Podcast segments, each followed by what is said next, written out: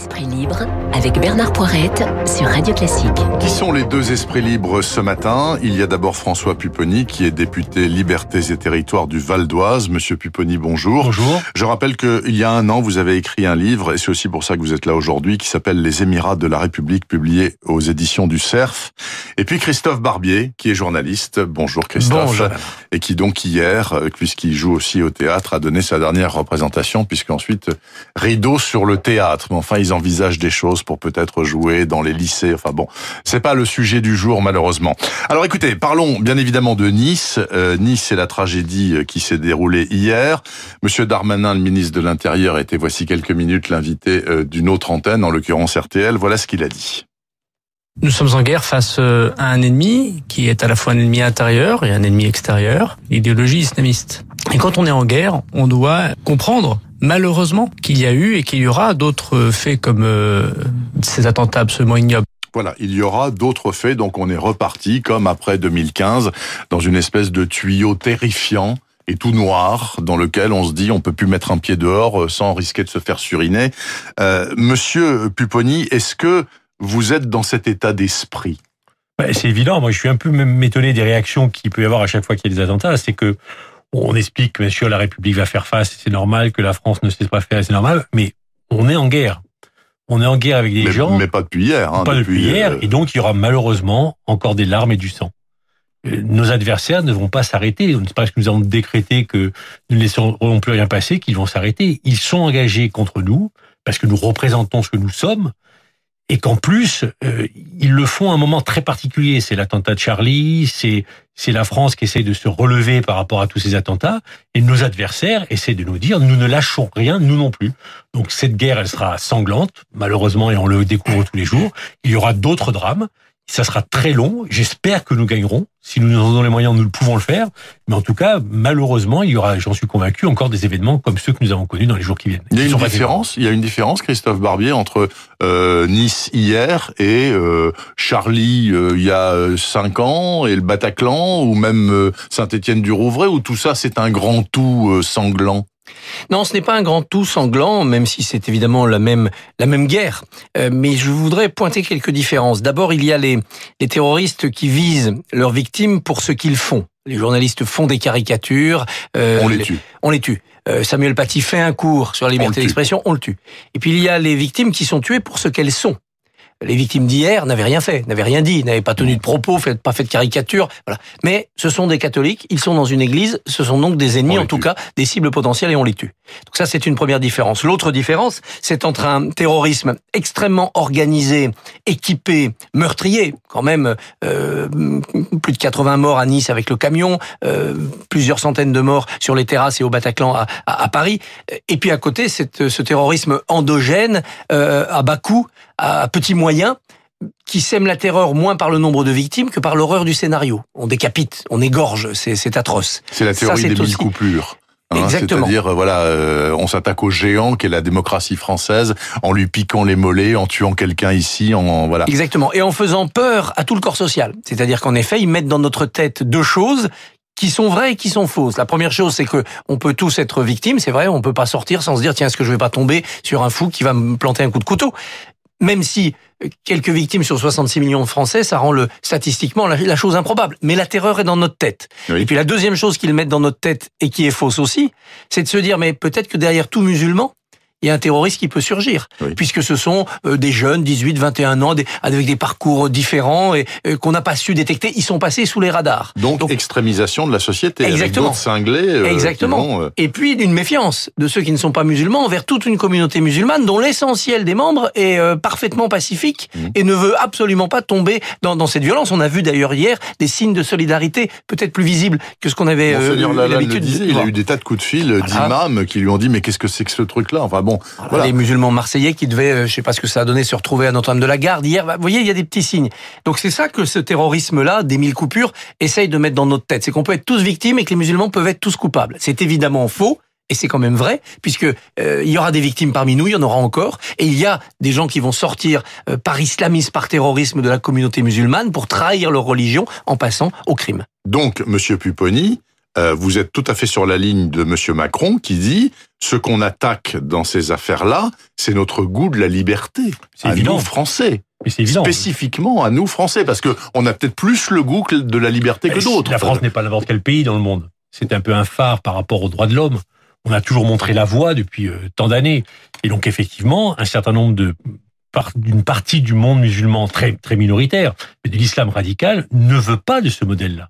Hmm. Et donc comme ce, ce- ces réseaux-là veulent imposer leur manière de voir les choses, l'ennemi désigné, c'est la France, qui systématiquement essaye de montrer la liberté, la liberté de penser, la liberté de s'exprimer.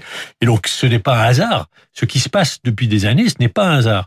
Et dès lors que la France réaffirme, en particulier, je répète, c'est quand même le troisième attentat pendant, les, pendant le, le procès de Charlie, Oui, oui. réaffirme la volonté de, de sanctionner ceux qui pourraient nous attaquer, eh bien, ces réseaux-là ne sont pas inactifs et au contraire renforcent encore plus leur volonté de dire à la France et donc au monde, parce que c'est quand même la France qui est le leader du combat contre Oui. l'obscurantisme, donc de dire à la France et donc au monde, nous ne laisserons pas faire, nous sommes là, nous imposerons nos vues.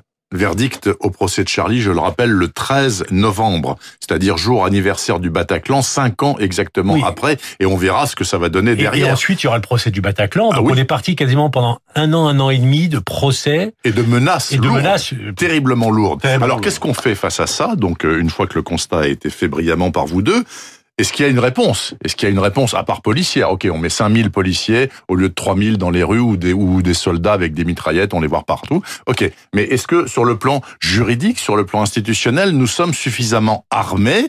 Eh bien, par exemple, Christian Estrosi, le maire de Nice, dit ceci il y a quelques minutes sur Europe 1. La démocratie, qu'est-ce que c'est? La démocratie, c'est le respect de la Constitution.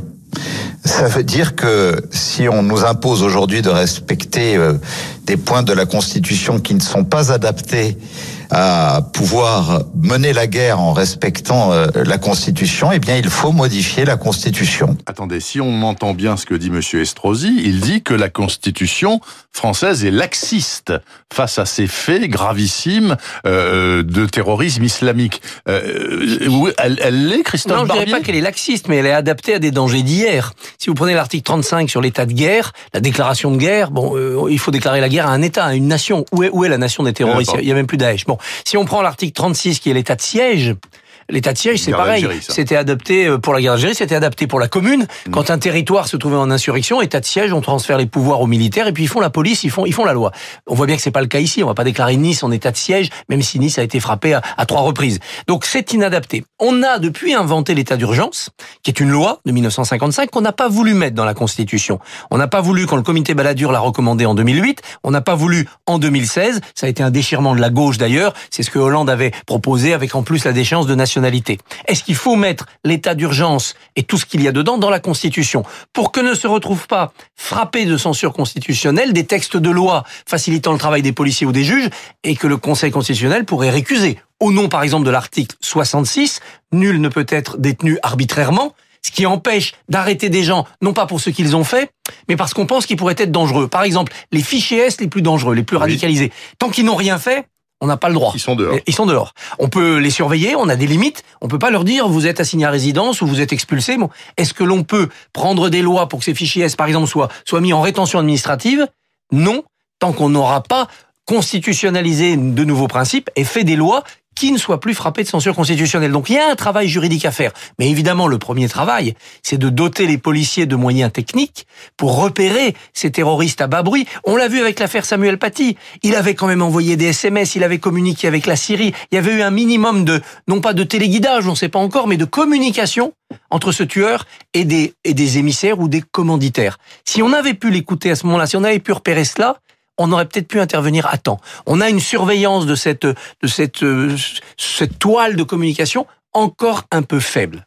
Vous êtes sur cette ligne, François Pupponi, sachant que euh, tout à l'heure, dans la première demi-heure de cette matinale, il y a une avocate qui était là qui disait, en plus, il y a aussi la chape des lois européennes. Par exemple, le, le traité de Dublin, dans le cadre de ce Tunisien euh, de, qui est rentré en France euh, par l'Italie, Oui. euh, si on l'avait chopé, on pourrait pas le renvoyer en Tunisie, il fallait Juste le en sortir en Italie. Italie.